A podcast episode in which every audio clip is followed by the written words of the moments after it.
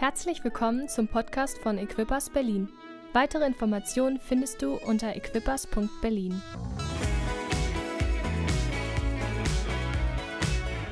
Bitte folgen ist unsere Predigtreihe, die heute zu Ende gehen wird.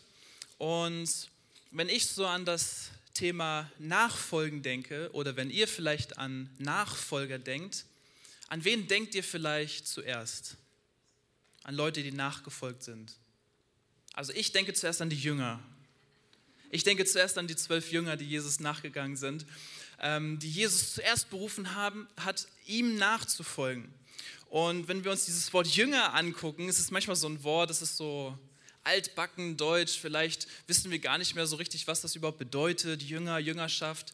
Aber tatsächlich in dem Missionsbefehl, in dem Befehl, den uns Gott gegeben hat, steht in der Bibel in Matthäus 28, Vers 19 bis 20, geht hin in alle Völker und macht zu Jüngern die Völker, zu Jüngern. Und dann, wenn ich drüber nachdenke, okay, was heißt denn Jünger eigentlich? Da habe ich geguckt und es kommt von so einem altdeutschen Begriff Jungiro was so bedeutet Lehrer oder ein Anhänger.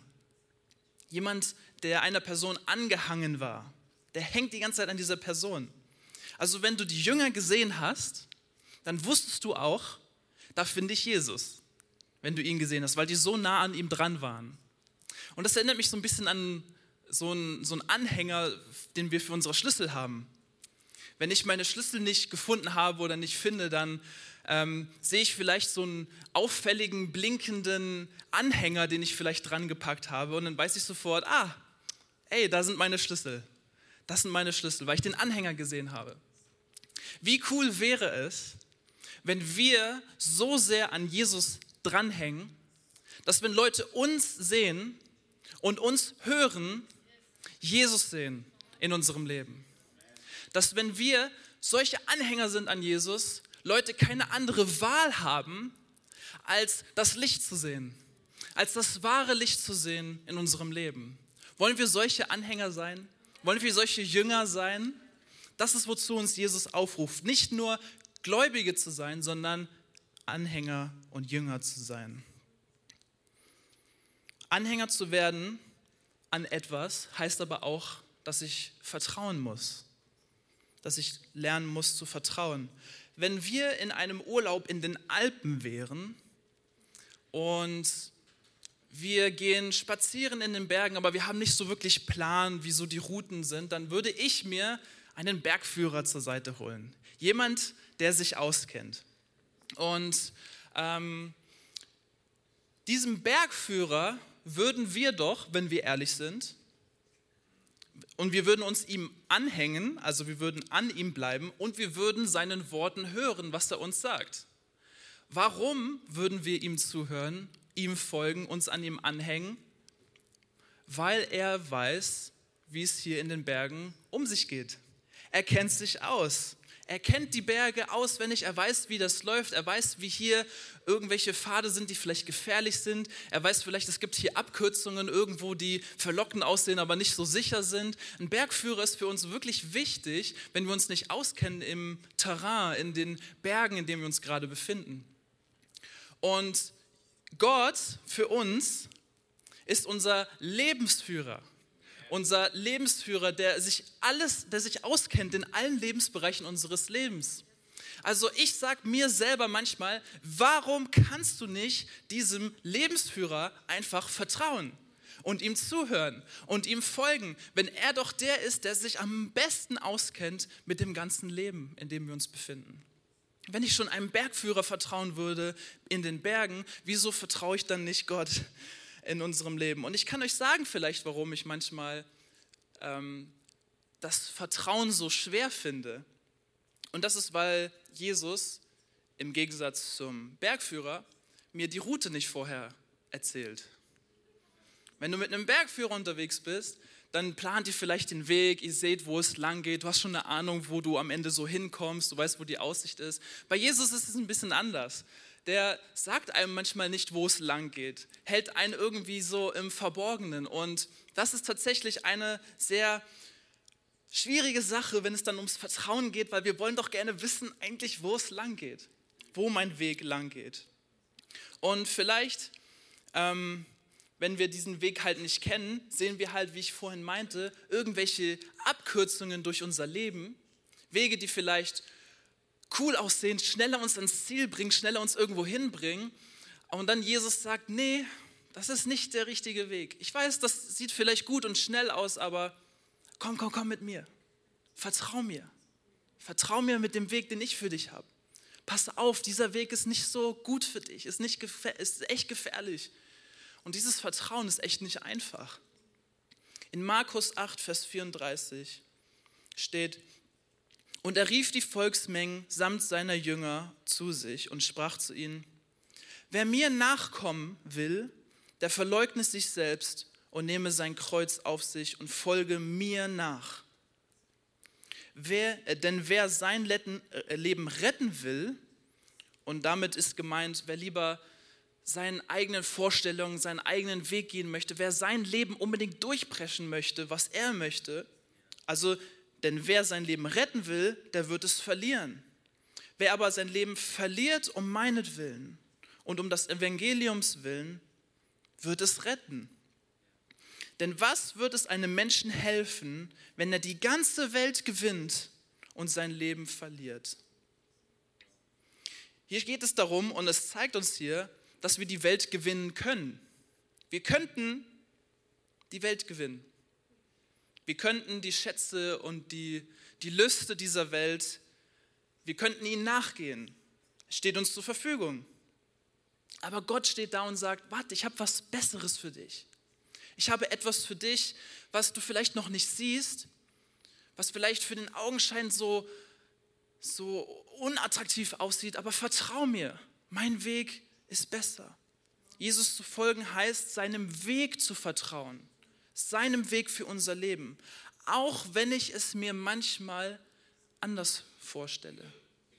Auch wenn ich es manchmal anders vorstelle.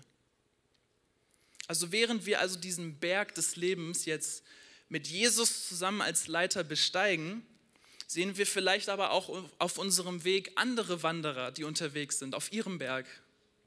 Wir sehen vielleicht Leute, die ein bisschen weiter oben sind, irgendwie eine andere Route gegangen sind, und wir wundern uns, wieso sind die so weit oben? Wieso sind die so, oh, wieso können wir nicht den Weg gehen? Ey, Bergführer, ich glaube, wir sind falsch abgebogen. Guck mal, wo die sind. Guck mal, die sind schon so weit. Die sind schon diesen Weg gegangen. Und irgendwie sind die Hindernisse, die gerade vor uns gerade sind, nicht die gleichen, die diese, die, die Leute hatten. Und komm schon, lass uns doch diese Abkürzung da gehen. Dann können wir gleich hinter die Leute gehen und mit ihnen gehen.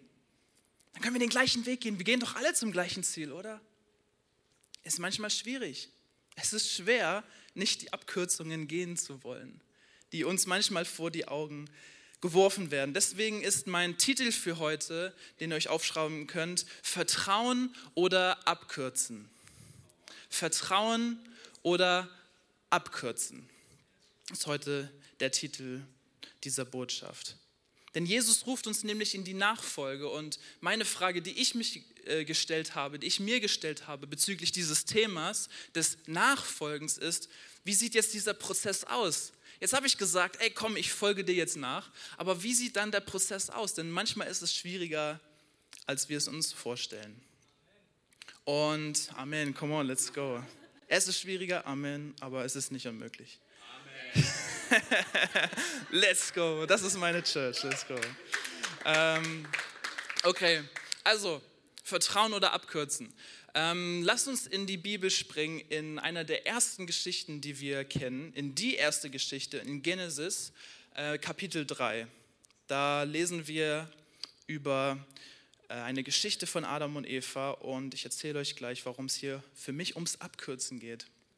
Genesis 3, Vers 1. Aber die Schlange war listiger als alle Tiere des Feldes, die Gott der Herr gemacht hatte. Und sie sprach zu der Frau, sollte Gott wirklich gesagt haben, wirklich, dass ihr von keinem Bau im Garten essen dürft?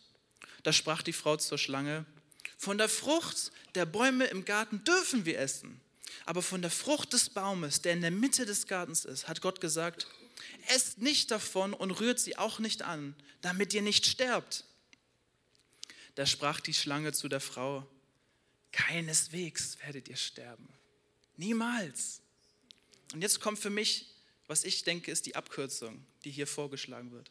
Sondern Gott weiß, an dem Tag, da ihr davon esst, werden euch die Augen geöffnet und ihr werdet sein wie Gott und werdet erkennen, was gut und böse ist. Ihr werdet erkennen, was gut und böse ist.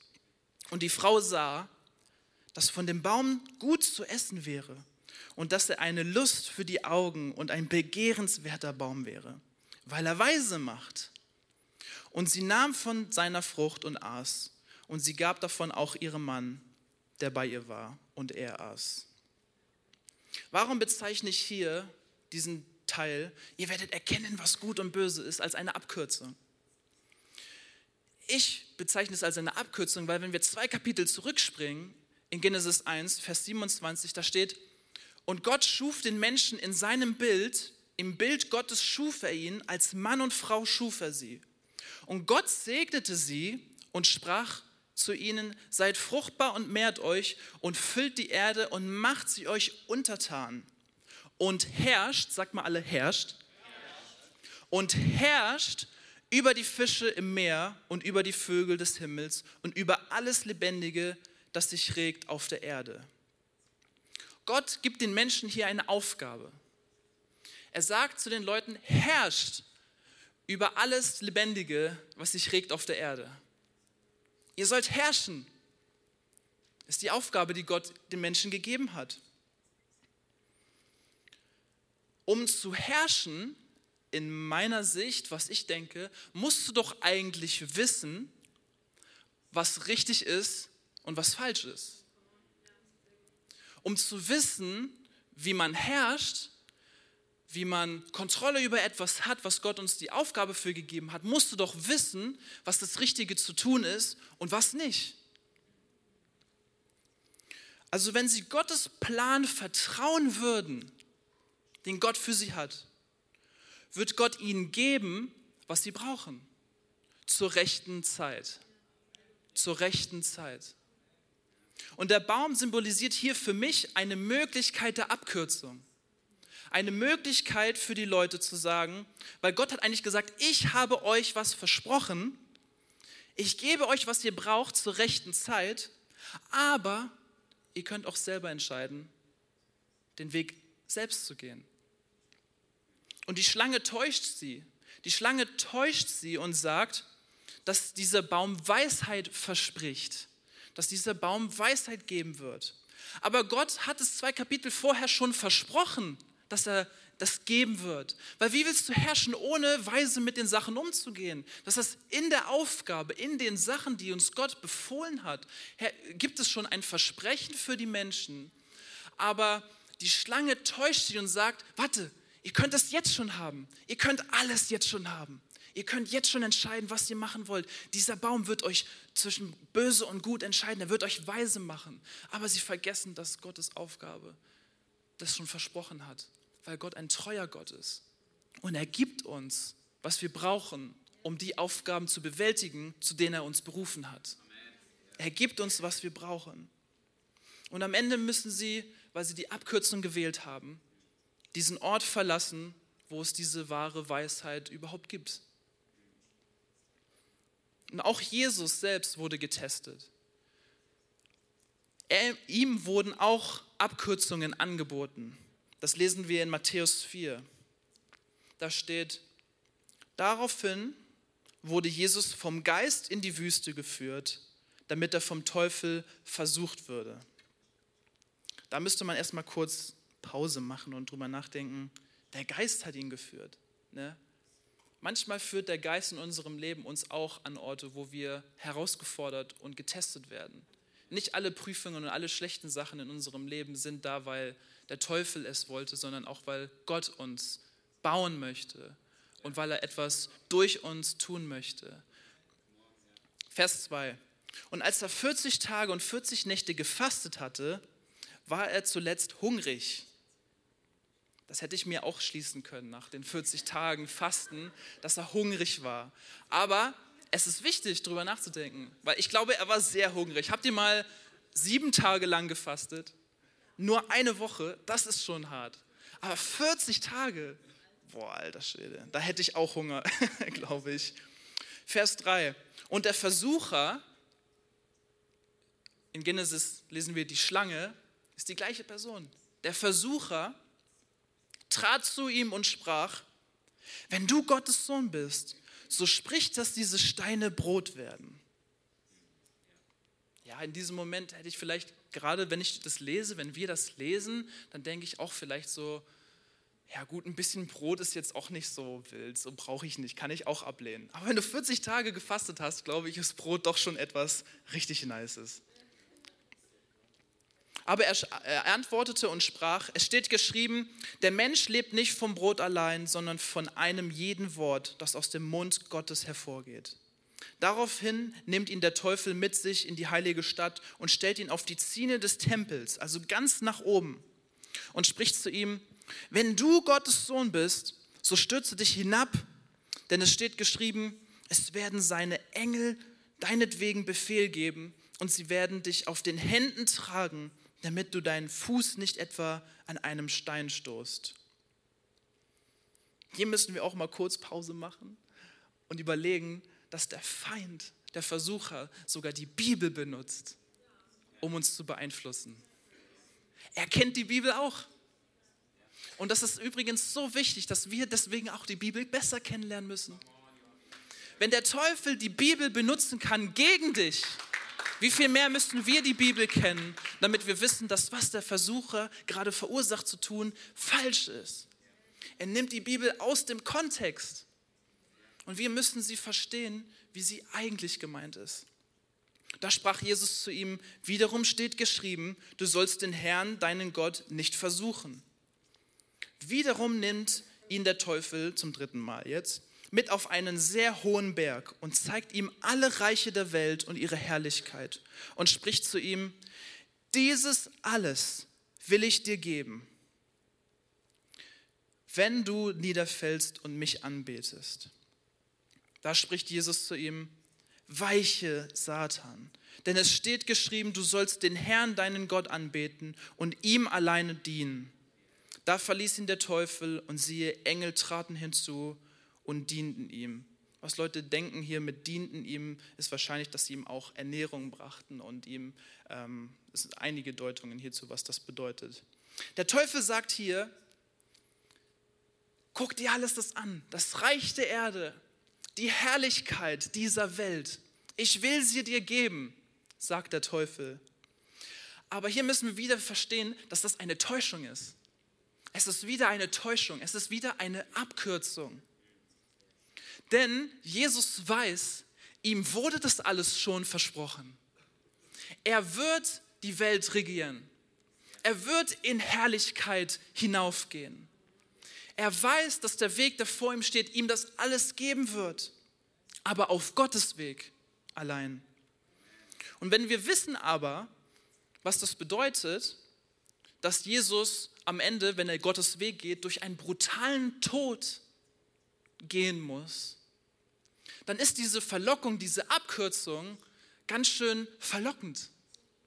Ich kann das jetzt schon haben. Ich kann eine Abkürzung gehen, um das zu bekommen, was ich sowieso bekommen werde. Das steht hier Jesus vor den Augen. Er könnte die Abkürzung nehmen, aber er geht nicht auf den Deal ein, denn er hätte nie bekommen, was der Satan versprochen hätte. Denn er täuscht und kann nur täuschen. Denn in Johannes 10, Vers 10 heißt es, der Dieb kommt nur, um zu stehlen, zu töten und zu verderben. Aber ich bin gekommen, damit sie das Leben haben und es im Überfluss haben. Im Überfluss haben. Und der Weg des Überflusses in unserem Leben führt aber nicht an schwierigen Situationen vorbei. Aber das ist, was der Teufel hier vorgeschlagen hat dass du es schon bekommst, ohne an die schwierigen Hürden, der durch den Tod führt, vorbeizugehen, für Jesus in diesem Sinne.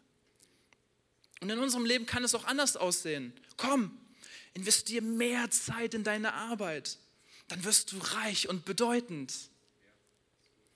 Aber wir müssen verstehen, nein, das stimmt nicht. Bedeutung finde ich nur in meiner Berufung äh, finde ich nicht in meiner Berufung, so sollte es sein, sondern nur in Gott persönlich. Geld und Erfolg gibt mir keinen Wert. Wenn ich bedeutend sein will, sagt mir Gott, ich soll der niedrigste von allen sein. Das sind Wahrheiten, die sind schwierig. Aber wir können uns auch entscheiden, die Abkürzung zu gehen. Komm, komm, komm, schlaf mit dieser Person. Du, du, brauchst doch Liebe und Intimität. Das hat doch Gott gesagt. Tu es. Aber wir müssen die Täuschung verstehen und kennenlernen und sagen, nein, ich weiß, dass ich Liebe in der Fülle Gottes finde und dass er mir einen Partner zur rechten Zeit geben wird. Aber diese Täuschungen, die in unserem Leben immer wieder kommen, sind so verlockend, weil es sind eigentlich die richtigen Sachen, die uns zur Verfügung gestellt werden können aber auf eine illegitime Art und Weise, wie eine Abkürzung, wo wir nicht durch den Weg Gottes manchmal gehen müssen. Aber der Weg Gottes heißt, dass wir Vertrauen lernen müssen in unserem Leben, dass wir vertrauen. Wir sind manchmal in unserem Leben, und ich nehme das als eine Metapher, die ich am meisten aus der Bibel für mich persönlich anwenden kann, wir sind manchmal wie eine Pflanze in unserem Leben. Und ich sehe uns manchmal als Pflanze in einem Wachstumsprozess. Und eine Pflanze braucht Dünger, um zu wachsen, oder? Aber wisst ihr, woraus eigentlich Dünger besteht? woraus Dünger besteht? Das wollte ich nicht sagen. Ich wollte Kot sagen, ja? Es besteht aus Kot, okay? Fachbegriff, ja. Wisst ihr, Dünger oder Kot ist eklig. Es stinkt. Aber irgendwie schafft es die Pflanze, durch diesen Kot zu wachsen. Irgendwie schafft es die Pflanze und irgendwie braucht es diesen Kot, diesen Dreck, damit die Pflanze wachsen kann. Und wenn du in deinem Leben gerade eine Phase hast, wo alles nach Kot aussieht, wo alles dreckig aussieht, kann ich dir Folgendes zurufen. Vertraue weiter auf Gott. Denn wir brauchen manchmal solche Sachen. Wir brauchen manchmal den Mist und Co. dieses Lebens, damit wir erst wachsen können. Aber in diesem Prozess ist es so wichtig, dass wir Vertrauen lernen, dass wir bestehen bleiben.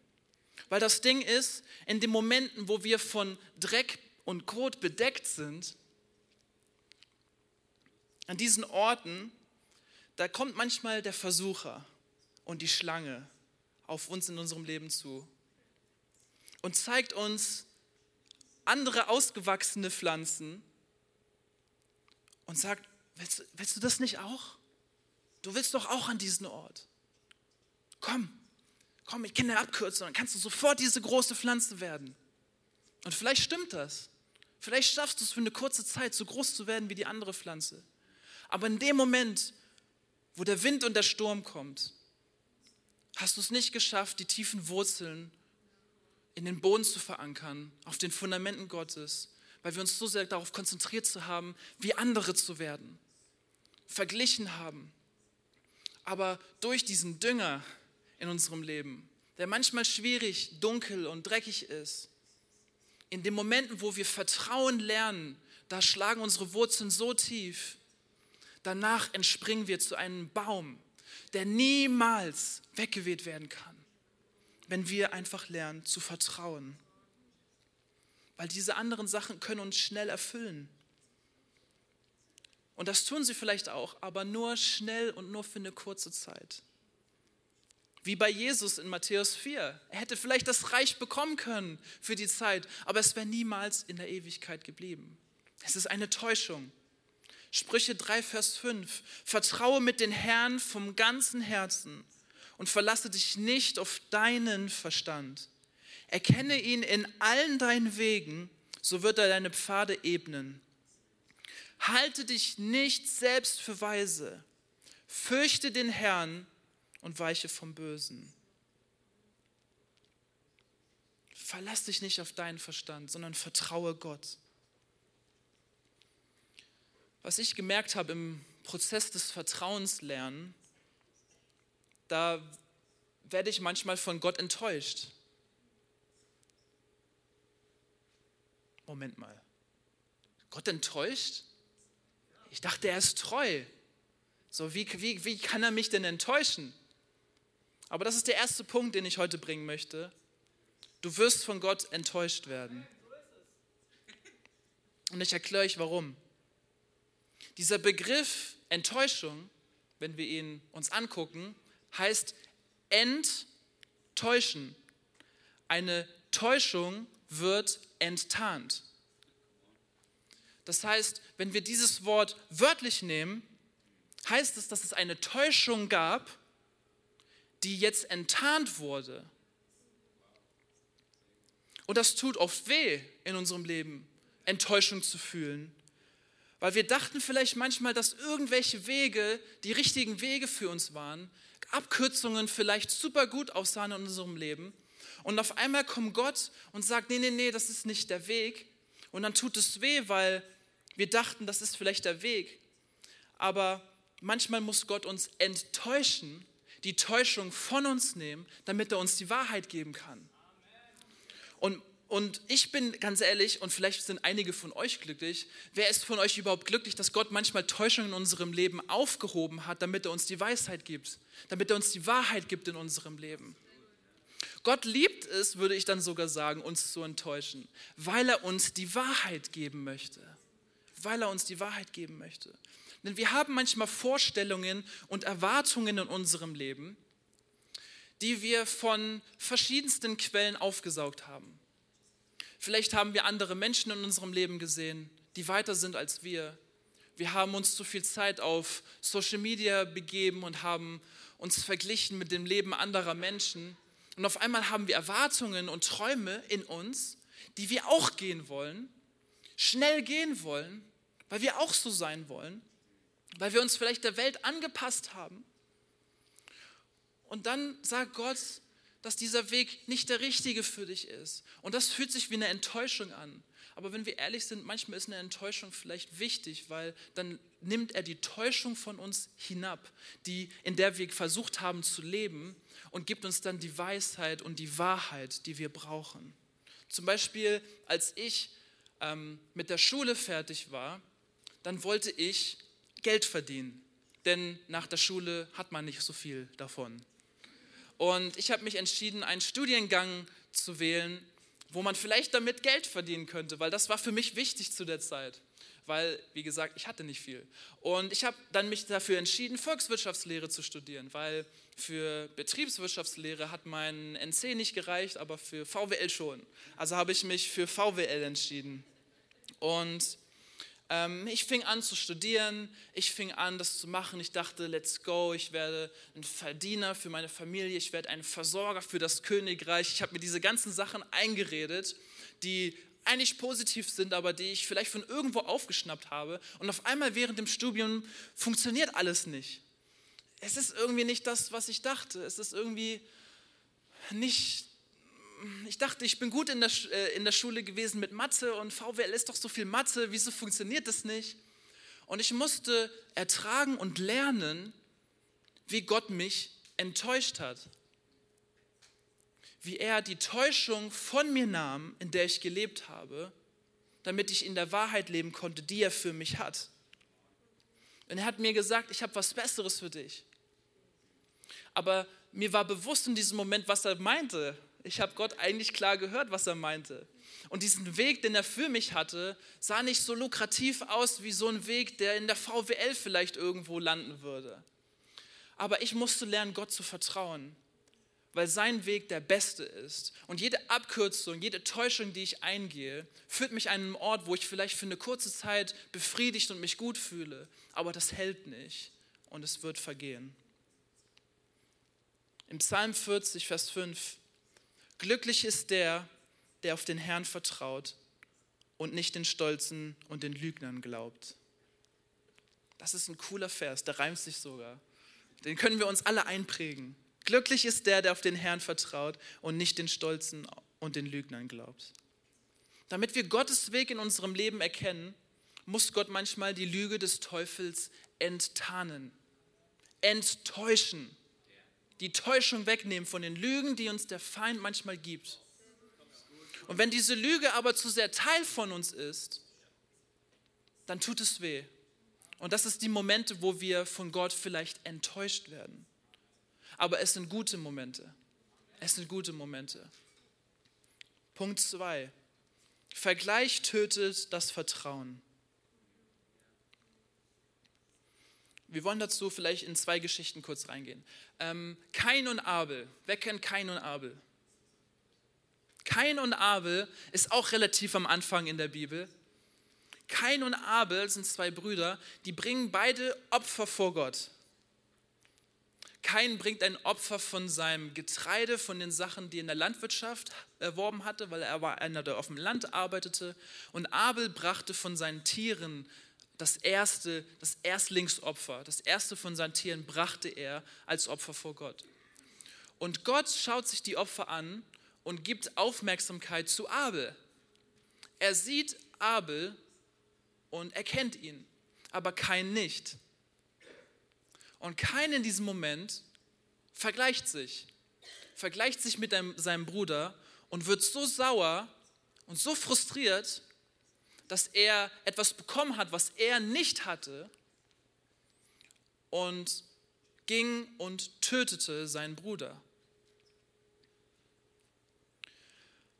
Aber wenn er, ich glaube zutiefst, dass wenn kein Gott vertraut hätte, dann hätte er vielleicht es abgefunden, dass Abel in dem Moment die Sicht des Herrn auf ihn bekommen hat, gesegnet wurde und hätte vertrauen können, dass er auch irgendwann von Gott gesegnet werden wird.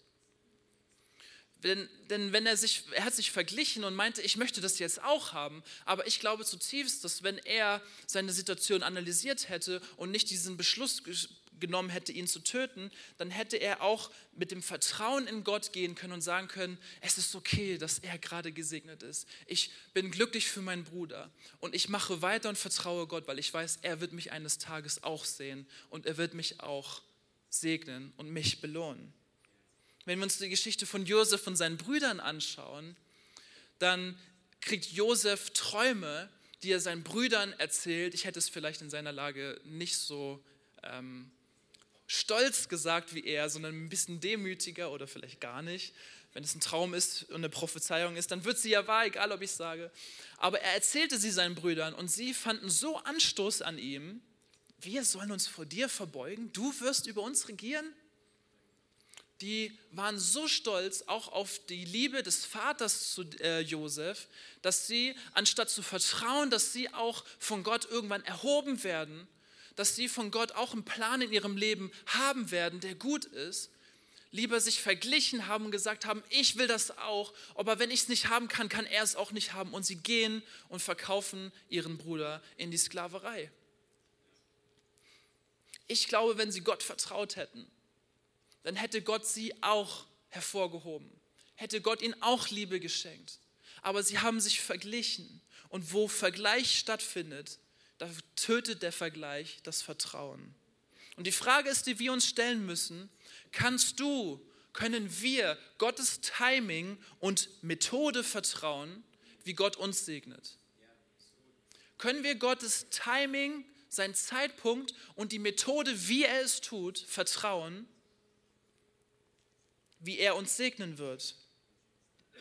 Wenn Leute um uns herum sind, die vielleicht gesegnet werden, die Erfolge feiern, wenn Leute um uns herum Durchbrüche erleben, Wunder erleben, aber wir nicht, können wir da Gott vertrauen in diesen Momenten? Nur weil wir in anderen Bereichen nicht so gesegnet wurden wie jemand anderes, heißt es noch lange nicht, dass nicht dein Zeitpunkt des Segens auch kommen wird. Nur weil jemand anders gesegnet wurde, heißt es nicht, dass Gott dich aus seinen Augen verloren hat, sondern Gott hat auch was für dich, aber zur rechten Zeit. Aber vielleicht wird es auf eine Art und Weise kommen, wie du es dir vielleicht nicht gewünscht hast, sondern er wird es auf seine Art und Weise tun. Und die Frage ist, können wir Gott damit vertrauen, dass er das Beste für jeden Einzelnen von uns hat? Auch wenn es nicht so aussieht. Denn in Jeremia 29,11 heißt es, denn ich weiß, was für Gedanken ich über euch habe, spricht der Herr. Gedanken des Friedens und nicht des Unheils, um euch eine Zukunft und eine Hoffnung zu geben. Gedanken des Friedens und nicht des Unheils. Er hat nicht Böses für uns vor, er hat Gutes für uns vor. Und das ist, was jeder einzelne von uns zutiefst in unserem Herz aufnehmen muss. Diesen Vers jeden Tag, vielleicht wenn wir es nicht fühlen, über uns zu proklamieren. Jesus und Gott haben einen Plan für uns des Friedens und nicht des Unheils. Ein Plan und eine Zukunft und eine Hoffnung. Aber weißt du, was für Gedanken er noch für dich hat? Du sollst ein Segen für andere Menschen sein. Du sollst ein Segen für andere Menschen sein. Wer ich? Ja, du. Ich? Da denke ich an dieses Lied, wer kennt es noch? Wer hat den Keks aus der Dose geklaut? Wer ich? Ja, du. So ein Kinderlied. Ey, komm, wir sind und wir sollen ein Segen für andere Menschen sein. Darum ist mein dritter Punkt dieser. Vertraue, dass du von Gott befähigt bist. Vertraue, dass du von Gott befähigt bist. Warum sage ich Vertrauen? Warum sage ich hier, du sollst vertrauen, dass du befähigt bist? Ich dachte immer, das ist doch so eine Sache, die man, man ist befähigt oder halt nicht, oder? Das ist doch eine Sache, die man, die man fühlt, oder? Man fühlt doch, dass man befähigt ist. Aber lass mich dir eines sagen. Befähigt zu sein, für andere zu beten, für sie ein Segen zu sein, ihnen zu helfen, befähigt zu sein, ihnen ein Wort zu teilen, bist du nicht, weil du es fühlst. Du wirst es in den meisten Fällen nicht fühlen. Du musst dich nicht gesalbt oder befähigt fühlen, um für jemanden zu beten. Hör mal, wenn du Jesus liebst, dann bist du schon gesalbt und befähigt. Wenn du Jesus liebst, dann bist du befähigt, ein Stück Himmel auf Erden zu bringen, in Jesu Namen. Wenn du Jesus liebst, wirst du manche Momente erleben, wo du dich nicht danach fühlst, ein Segen für andere zu sein, aber du kannst es trotzdem sein. Denn es geht um Glauben und Vertrauen. Gott zu vertrauen. Du bekommst es nicht durchs Fühlen, sondern durch Glauben. Wir nennen uns doch alle Gläubige, oder? Wir sind doch Gläubige. Oder sagen wir, wir sind Fühlende? Wir sind Fühlende des Wortes Gottes. Manchmal fühle ich mich nicht danach, was im Wort Gottes steht, ganz ehrlich. Ich wurde zutiefst, zutiefst manchmal beunruhigt und ah, im Herzen überwältigt gefühlt von dem, was im Wort Gottes steht. Ich fühle mich nicht oft nach dem, was Gott mich manchmal zu befähigt und beruft zu tun. Aber darum geht es nicht. Es geht nicht ums Fühlen. Es geht ums Glauben.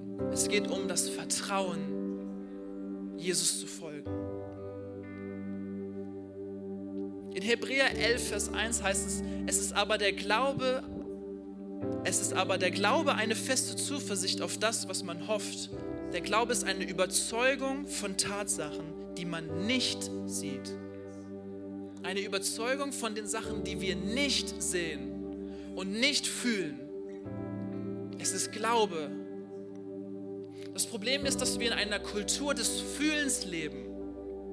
Wir leben in dieser Zeit in einer Kultur, wo es nur darum geht, dass es mir gut gehen soll. Dass ich mich gut fühlen lassen soll. Wenn ich, wenn ich irgendwas mache, und tun soll, wobei, wo, wo ich mich nicht mit wohl und gut fühle, dann will ich es nicht. Das ist die Kultur von heute.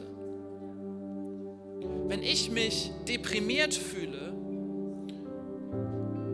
dann gehe ich online und kaufe ganz viele Sachen ein, weil dann bin ich, äh, dann geht es mir viel besser.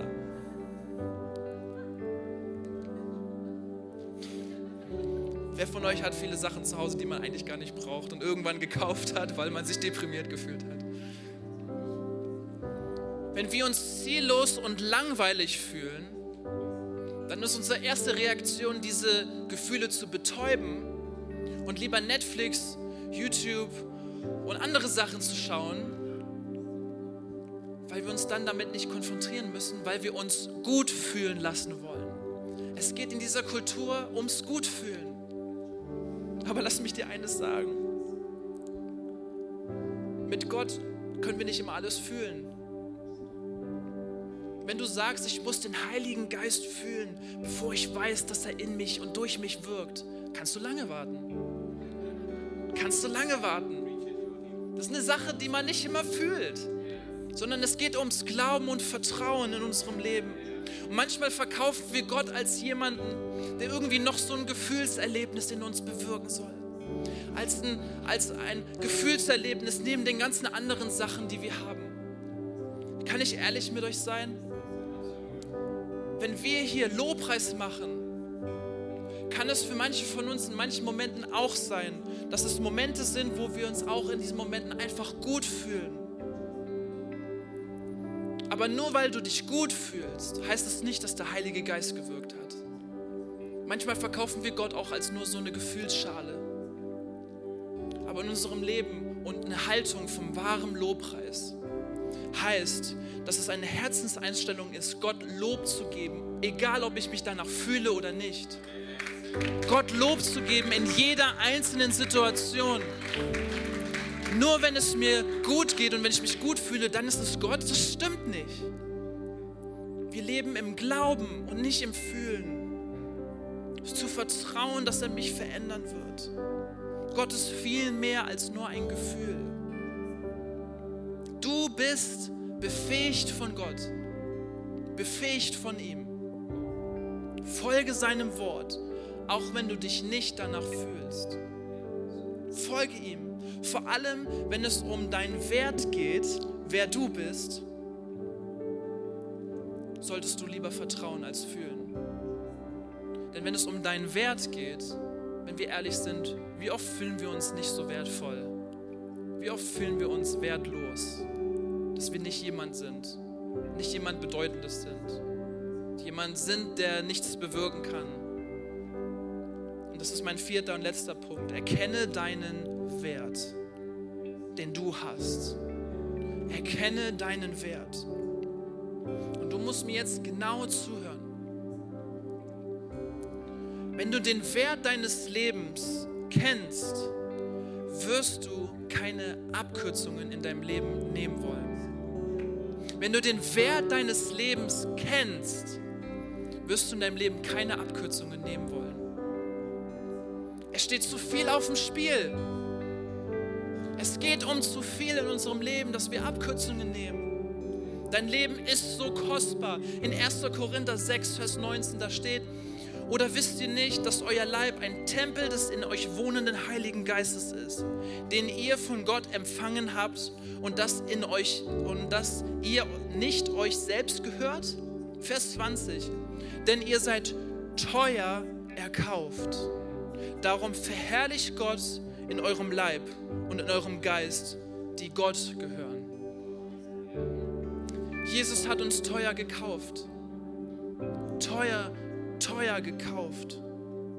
Und wenn du das verstehst, dass wir eigentlich von Gott getrennt waren, dass wir eigentlich keine Möglichkeit hatten, mit ihm wieder in Verbindung zu kommen, dass Gott aber entschied, seine ganzen Rechte und Göttlichkeit hinter sich zu lassen und auf die Erde kam, zu uns, sein Leben der Menschheit hingab eine Botschaft verkündete, dass der Weg zu ihm wieder frei ist. Und dann nicht nur gesprochen hat, sondern auch tat, was er gesagt hatte. Und sein Leben gab am Kreuz und einen schlimmen, schlimmen Tod erlebt hat. Für uns, für dich und für mich. Wenn du das siehst und das merkst und bemerkst, dass er das tat für uns, heißt es, dass wir so wertvoll und kostbar sind für ihn. Er liebt uns so sehr, dass er sein Leben für uns gab. Du bist so wertvoll für ihn. Er nahm deine und meine Schuld auf sich und vollbrachte das, wozu wir nie imstande gewesen wären. Und das tat er für uns. Erkenne darum deinen Wert, den du hast. Weil wenn du deinen Wert kennst und wozu und was Gott getan hat für dich, um dich teuer zu kaufen, wenn du weißt, wie wertvoll du bist, dann wirst du keine Abkürzung mehr nehmen wollen. Dann wirst du nicht mehr auf die Tricks des Teufels reinfallen wollen. Nicht mehr die schnellen Wege gehen wollen, sondern du willst Gottes Weg gehen weil er so teuer für uns bezahlt hat. So, so einen teuren Preis für uns gezahlt hat. Und ich glaube an diesen Gott. Und ich kann diesem Gott vertrauen. Kannst du es auch? Wie wäre es, wenn wir alle zusammen aufstehen?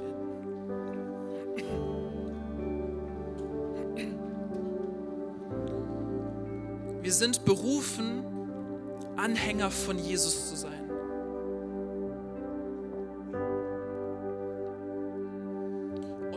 uns berufen hat, ihm zu folgen und wir Jünger, so Anhänger sein sollen für Jesus, dann wäre es doch cool, dass wenn Menschen uns sehen, Jesus sehen. Dass du so an ihm hängst, dass du so an diesem Lebensführer, diesem Bergführer des unseres Lebens, dass du so an ihm hängst, und nicht abweichst von seiner Seite, egal ob du gerade einen coolen Weg siehst, der eine Abkürzung sein könnte, egal ob du gerade einen Weg siehst, der gerade besser vielleicht aussieht, wenn du an diesem Bergführer hängen bleibst, an diesem Lebensführer hängen bleibst, als ein Anhänger, als ein Jünger, dann werden Menschen Jesus sehen, weil sie dich sehen. Sie werden dich sehen und merken, da ist irgendetwas anders mit der Person. Und das ist egal, ob wir in der Kirche sind und Leute dann Jesus sehen durch dich oder in der Welt da draußen und Leute kennen Jesus nicht. Sie werden einen Unterschied merken in deinem Leben. Jedes Mal, wo wir, wenn wir an Jesus bleiben und sein Licht und sein Wort durch uns strahlt, dann kann die Welt nicht anders tun, als Jesus anzuerkennen. Das Licht vertreibt die Dunkelheit nicht andersherum. Und wenn wir an Jesus bleiben und Anhänger an ihm sind und seinem Weg folgen, dann muss die Welt und der Versucher sich verbeugen. Vor Jesus beugt sich alle Knie. Und wenn du gerade denkst, dass deine Situation nicht gerade so aussieht, als ob du ein Anhänger wärst, der die ganze Zeit an Jesus klebt, dann nutze diesen Moment aus, um dich wieder zu Jesus auszurichten. Lass uns umkehren von den Abkürzungen, die wir genommen haben. Lass uns umkehren von den Wegen, die wir für selbst gut betrachtet haben, aber die wir vielleicht von Quellen genommen haben, die nicht von Gott sind. Bist du bereit, dich von Gott enttäuschen zu lassen? Bist du bereit, dass Gott eine Täuschung von dir vielleicht nimmt und dir die Wahrheit gibt? Es ist nicht einfach, aber lass uns in diesem Augenblick, wo wir uns alle persönlich auf Gott konzentrieren, uns einfach auf ihn ausrichten und auf die richtige Strecke mit dem richtigen Bergführer zurückgehen. Keine Sache, die du jetzt vielleicht fühlen wirst. Das ist keine Sache, die dir, oh ja, ich will es tun. Das ist eine Glaubensentscheidung. Jesu Weg zu gehen ist keine Sache, die man immer fühlt, sondern die wir im Glauben treffen müssen. Weitere Informationen findest du unter equippers.berlin.